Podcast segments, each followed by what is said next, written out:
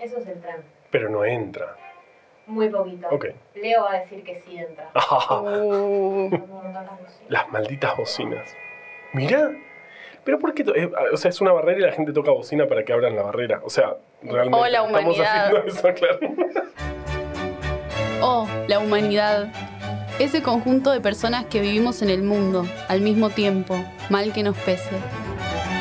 Desde la más brillante a la más necia, desde la más cruel hasta la más solidaria, desde la más común hasta la más extraña.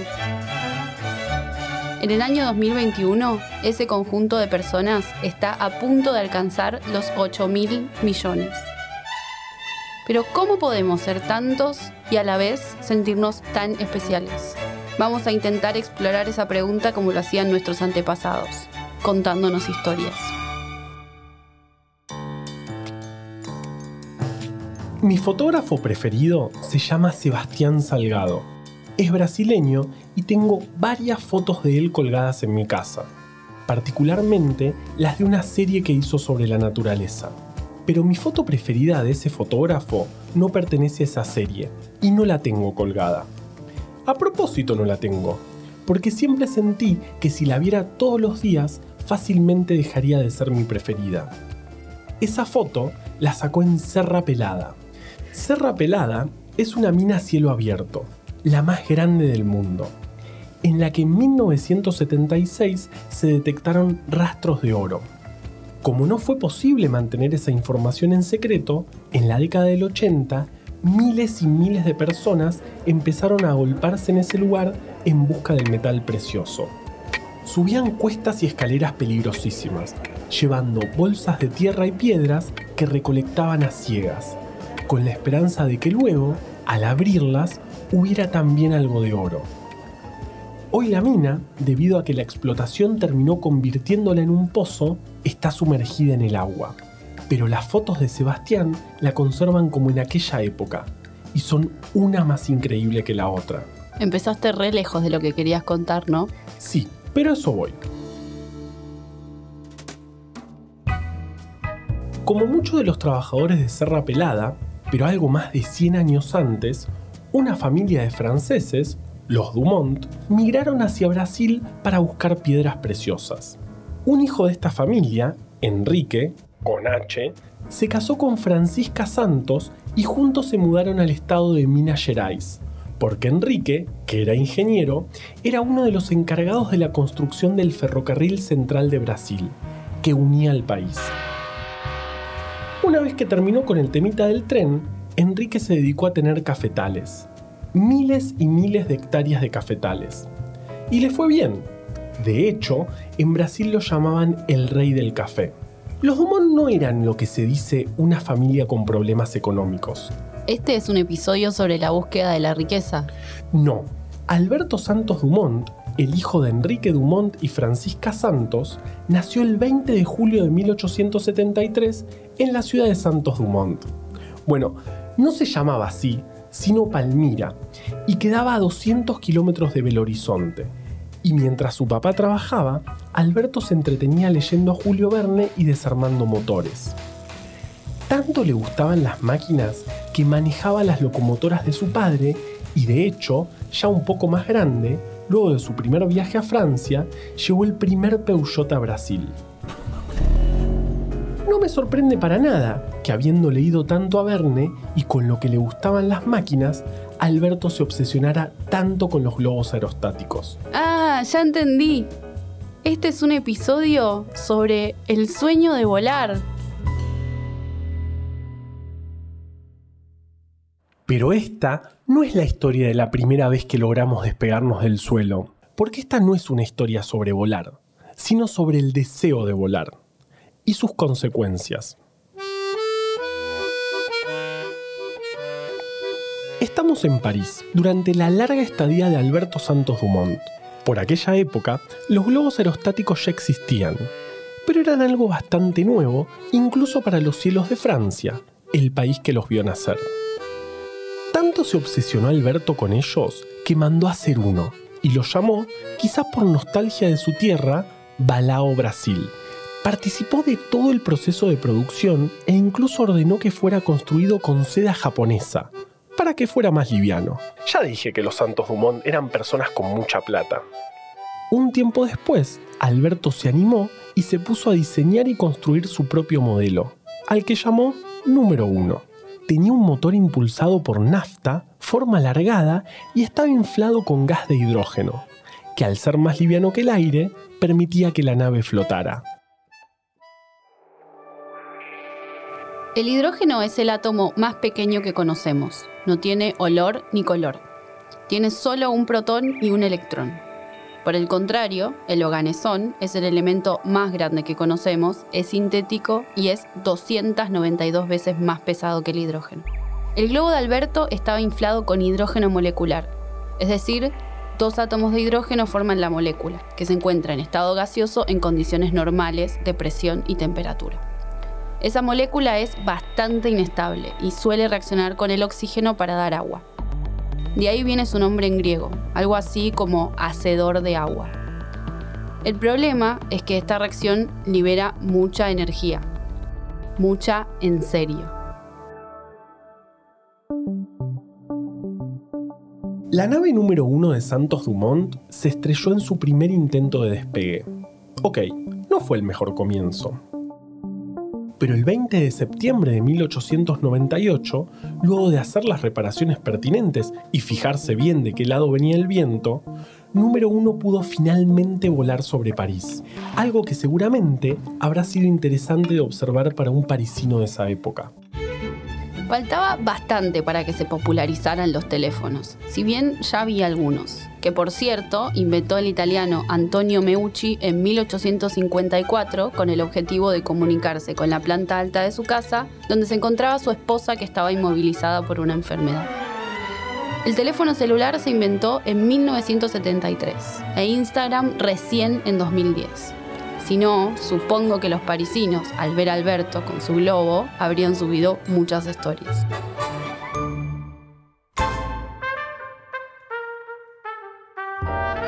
Alberto siguió construyendo naves. Hizo la número 2 y número 3, con los que pudo seguir perfeccionando sus diseños, pero la verdadera oportunidad todavía estaba por llegar. En abril de 1900, un magnate petrolero llamado Henry Deutsch de la Mert ofreció un premio de 100.000 francos. Busqué cuánta plata de hoy sería esa suma, pero no lo pude encontrar. Igual supongo que sería mucha plata.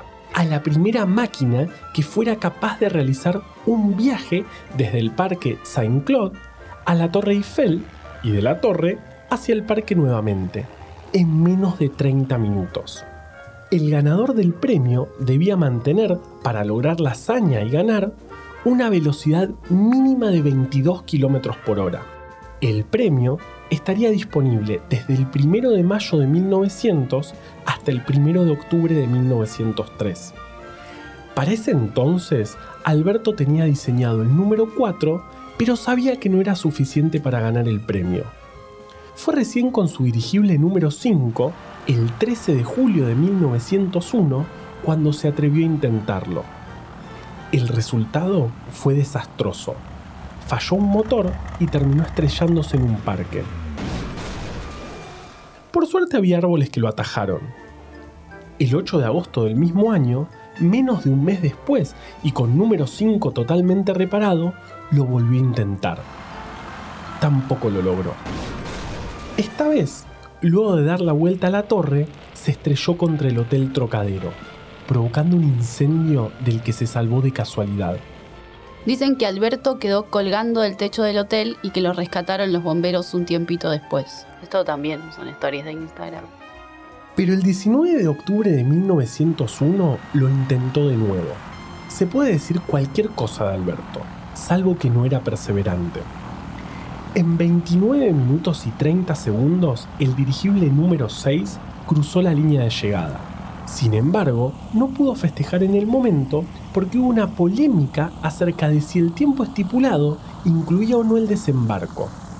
La victoria se la concedieron recién el 4 de noviembre. No me puedo imaginar la ansiedad de ese hombre.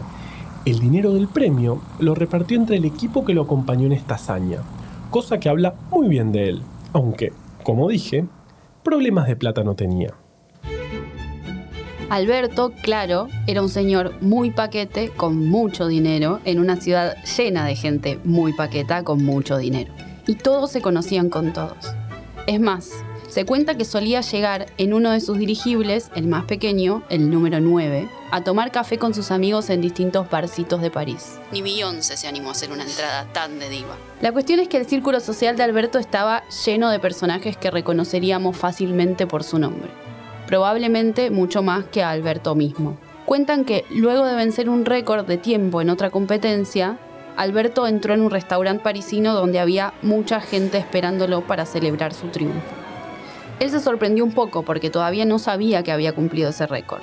No sabía porque no podía consultar su reloj durante el vuelo, porque lo tenía en el bolsillo y sus manos estaban ocupadas en el control de la nave. Mientras contaba esto, lo escuchaba atento uno de sus amigos, Luis Cartier. Sí, el de los diamantes y los relojes. Y los relojes que tienen diamantes. Inmediatamente a Luis se le ocurrió la solución para el problema de su amigo. Cartier le diseñó a Santos Dumont lo que quedaría en la historia como el primer reloj pulsera, y lo hizo para que pudiera mirar la hora mientras volaba. El modelo sigue existiendo, cada tanto lo rediseñan, y lo más lindo es que en la parte de atrás las distintas variantes tienen dibujitos de las distintas naves de Santos Dumont. De todos modos, el reloj diseñado para el piloto era un objeto de lujo que pocos podían costear. Y no fue hasta la Primera Guerra Mundial, unos años más tarde, cuando casualmente también se popularizó el uso de aviones, que se comenzó a usar el reloj pulsera de manera masiva. La hazaña, la que hizo con el número 6, llevó a Alberto a la fama absoluta.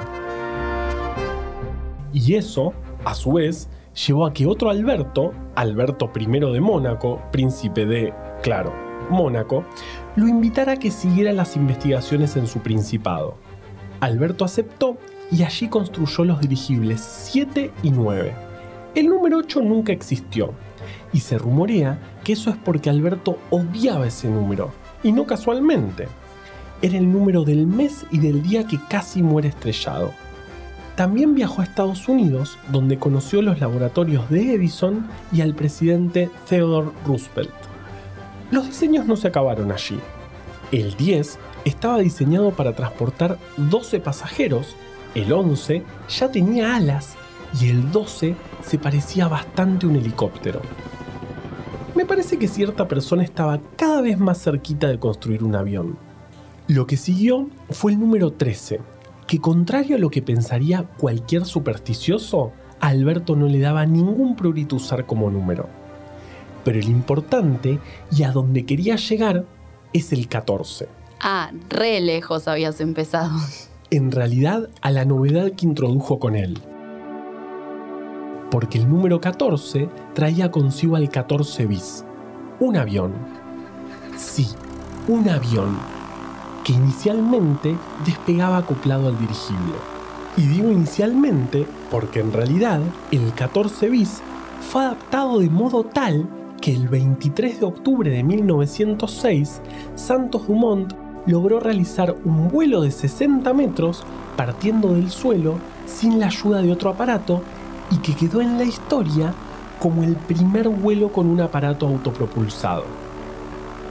Luego, unos días después, el 12 de noviembre, logró realizar con el 14 bis un vuelo de 220 metros recorridos, marcando un récord. Es bastante gracioso que tanto lío sea por un par de cuadras en un avión que apenas podía despegar. Pero estamos contando la historia del primer vuelo de avión, por lo que esas dos cuadras son dos cuadras muy importantes. De esta forma, Santos Dumont se convirtió en el primer humano en cumplir un circuito preestablecido con un avión a motor, bajo la supervisión oficial de especialistas en la materia, periodistas y ciudadanos. Pero Alberto, además de inventar probablemente una de las cosas más relevantes de la historia de la humanidad, también inventó un montón de cositas que no servían para nada. Ese es el tipo de cosas que a mí me fascinan. Mi favorito, el conversor marciano. Me puse a pensar y la verdad es que no sé si hay inventos con mejor nombre. Quiero tener una remera que diga conversor marciano, quiero adoptar un perro para ponerle de nombre conversor marciano, quiero tener un conversor marciano en mi placar, en fin. El conversor marciano era un invento espectacular. Era un equipo destinado a asistir a los humanos en las subidas a las montañas. Era una especie de mochila que las personas se ponían para luego, en un momento dado, encender el propulsor motorizado que venía en la mochila y que ejercía una fuerza que contrarrestaba el peso de la persona que la llevaba. De esa manera facilitaba el ascenso.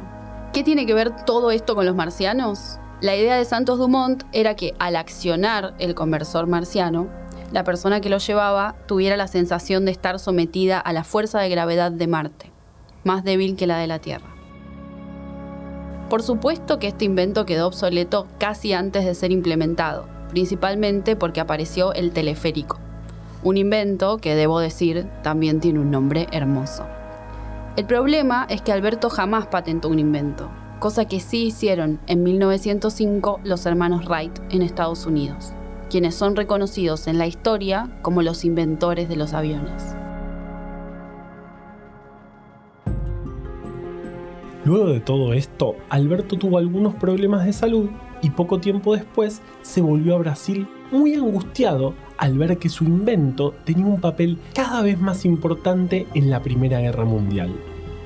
En 1926, cuando los aviones comerciales ya llevaban 8 años funcionando, pidió a la Sociedad de Naciones que se impidiera la utilización de los aviones como armas de guerra. Bueno, todos sabemos cómo le fue con eso. Incluso ofreció 10.000 francos, que también serían mucho dinero, a quien escribiera la mejor obra contra la utilización de aviones en las guerras. No pudimos encontrar información acerca de quién ganó este premio o si alguien lo ganó en absoluto. El 23 de julio de 1932, cuando él ya se encontraba en Brasil, ocurrió la revolución constitucionalista en la que el Estado de San Pablo se levantó contra el gobierno de Getulio Vargas. Hay quienes dicen que los aviones de guerra que participaron en ese conflicto civil podrían haber pasado por el lugar donde Alberto vivió sus últimos días y que fue la angustia de verlos lo que los llevó a quitarse la vida. Es una escena demasiado romántica y no sé si será cierta, pero es linda como final. La historia del sueño de volar es la historia de un éxito y de una tragedia al mismo tiempo. Hoy en día, los aviones se siguen usando en guerras y en tiempos de paz, cuando no hay pandemias que impongan restricciones, los aviones transportan un promedio de 12 millones de personas por día. Son el medio de transporte más ineficiente que existe en el uso de combustibles fósiles. Listo. Esta era la historia que querías contar. No, es esta. Cuando yo era chico, una empresa de lácteos compró un dirigible que dio vueltas por distintas ciudades argentinas entre 1995 y 1996.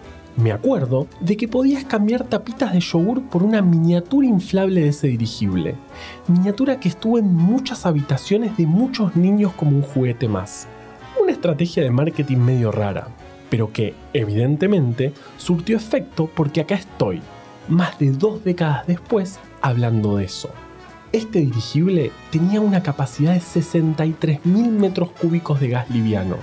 Podía transportar dos tripulantes y cinco pasajeros. Era muy vistoso y creo que de ahí viene el hecho de que uno de mis sueños sea viajar en este tipo de naves alguna vez. El 22 de noviembre de 1996, la aeronave cayó a tierra en la provincia de Santa Fe, en medio de una gran tormenta. Pero cuando cayó, no explotó, porque el gas liviano con el que estaba inflado era helio, que tiende a ser mucho menos explosivo que el hidrógeno. En cambio, el 6 de mayo de 1937 las cosas terminaron de una forma muy diferente. El LZ-129 Hindenburg, un dirigible alemán de 245 metros de largo, tres veces más largo del que vi algunas veces por la ventana y algo más que la distancia que recorrió Alberto en su segundo vuelo de avión, estaba por aterrizar en la estación aeronaval de Lakehurst, Nueva Jersey, en Estados Unidos, luego de cruzar el Océano Atlántico 17 veces. Como buen aparato volador de más de dos cuadras, había generado muchas expectativas y algunos periodistas se habían acercado a cubrir el evento. La idea era grabar la narración del aterrizaje para luego difundirla en los medios. Así nació una de las imágenes más icónicas de las que tengamos registro, porque debido a la estática, es decir, una chispa que se genera por exceso de carga eléctrica, y al estar inflado con hidrógeno, el gas que es bastante explosivo, el aparato se incendió instantáneamente. Herbert Morrison, quien se encontraba en el lugar relatando el aterrizaje, seguro de que todos a bordo habían muerto e incapaz de expresar el profundo terror de lo que estaba presenciando, exclamó una y otra vez, ¡Oh, la humanidad! Luego continuó relatando durante 37 minutos más todo lo que sucedía. Al día siguiente, su narración se difundió en todo el país.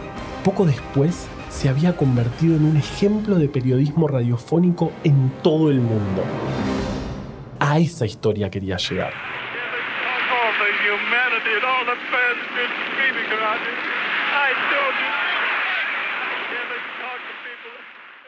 Nunca dijimos que no se murió nadie en realidad.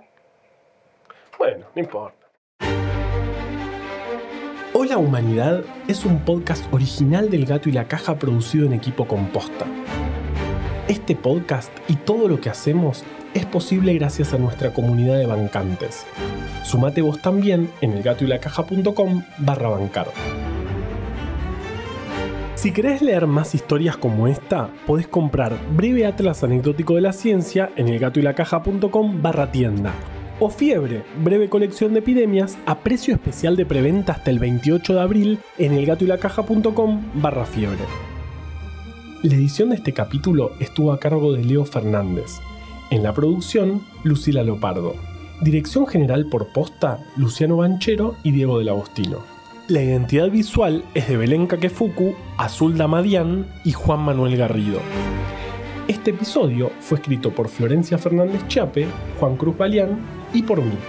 Yo soy Juan Manuel Carballeda. Hoy hablamos sobre el sueño de volar. Y eso nos recuerda que el escritor polaco Stanislaw Lem dijo, nosotros establecemos el punto de llegada, pero el camino hacia él lo establece la naturaleza. Podemos volar, pero no extendiendo los brazos. Podemos caminar sobre el agua, pero no como lo presenta la Biblia. Al cumplir nuestros deseos, el mundo material nos exige un procedimiento cuya realización puede parecerse tanto a una victoria como a una derrota. Esto también es la humanidad.